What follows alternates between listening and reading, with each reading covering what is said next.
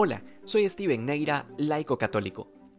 Sabemos que Dios es un misterio, y justamente por eso Jesucristo envió al Espíritu Santo a la Iglesia, para que por medio de la teología podamos ir profundizando la verdad insondable que nos ha dejado en su revelación. Sin embargo, una de las tantas cosas difíciles de comprender es la manera en que Dios ha querido que su plan se desarrolle por medio de las causas segundas y de los medios humanos. Vamos por partes.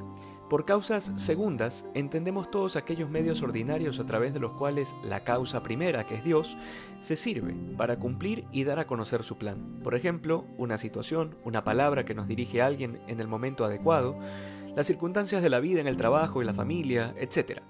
Luego entendemos por medios humanos la forma concreta en que Dios ha querido derramar su gracia sobre la iglesia. Eh, concretamente podemos ver el ejemplo perfecto en los sacramentos. La confesión, la comunión y todos los demás sacramentos son administrados por medios humanos, aunque lo que recibimos es gracia divina.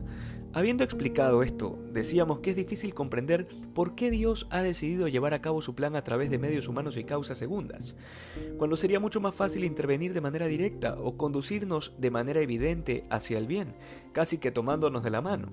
Y se los confieso, yo también quisiera que así sea porque nos ahorraríamos tantos sufrimientos y equivocaciones. Sin embargo, Dios es amor y sería totalmente contrario a su naturaleza el que nos haga menos libres, porque nuestra opción por Él debe ser asumida por completo y libremente, con todos los obstáculos y consecuencias que implica en nuestra lucha personal.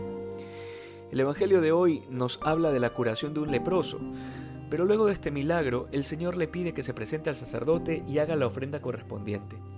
Pareciera como si Dios quisiera sujetarse a sí mismo a un orden humano del cual Él no tiene necesidad alguna para actuar. Y esto debemos tenerlo claro. Si Dios quisiera, se aparecería resucitado ante nosotros y nos daría eh, de sus propias manos la comunión, o nos daría la absolución abriendo las nubes del cielo para que podamos escuchar yo te absuelvo de tus pecados. Sin embargo, como dijimos al inicio, ha sido Él mismo quien ha querido que las cosas sean de, otra manera.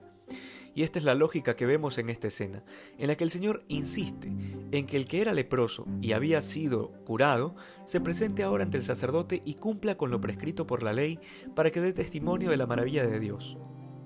Es muy típico ese criterio de que no necesitamos de nada ni de nadie para llegar a Dios porque Cristo es el camino hacia el Padre.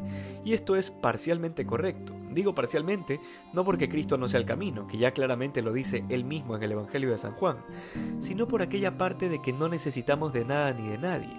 Es que no tiene sentido, porque en varios pasajes de la Escritura vemos cómo el Señor instituye los sacramentos y le da autoridad exclusivamente a los apóstoles para que sean administradores de la gracia.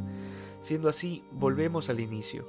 Dios quiere seguir confiando en las causas segundas y en los medios humanos, a pesar de la imperfección, porque así es Dios, y pretender que tenemos básicamente una mejor idea es meterse en un camino descabellado. Dios ha querido servirse a la humanidad para rescatar a la propia humanidad a tal punto que Él mismo ha querido hacerse como uno de nosotros en todo, menos en el pecado. Que el Señor nos ayude a tener la humildad suficiente para poder ver su obra en medio de las cosas humanas. Que hoy seamos más santos que ayer. Dios te bendiga.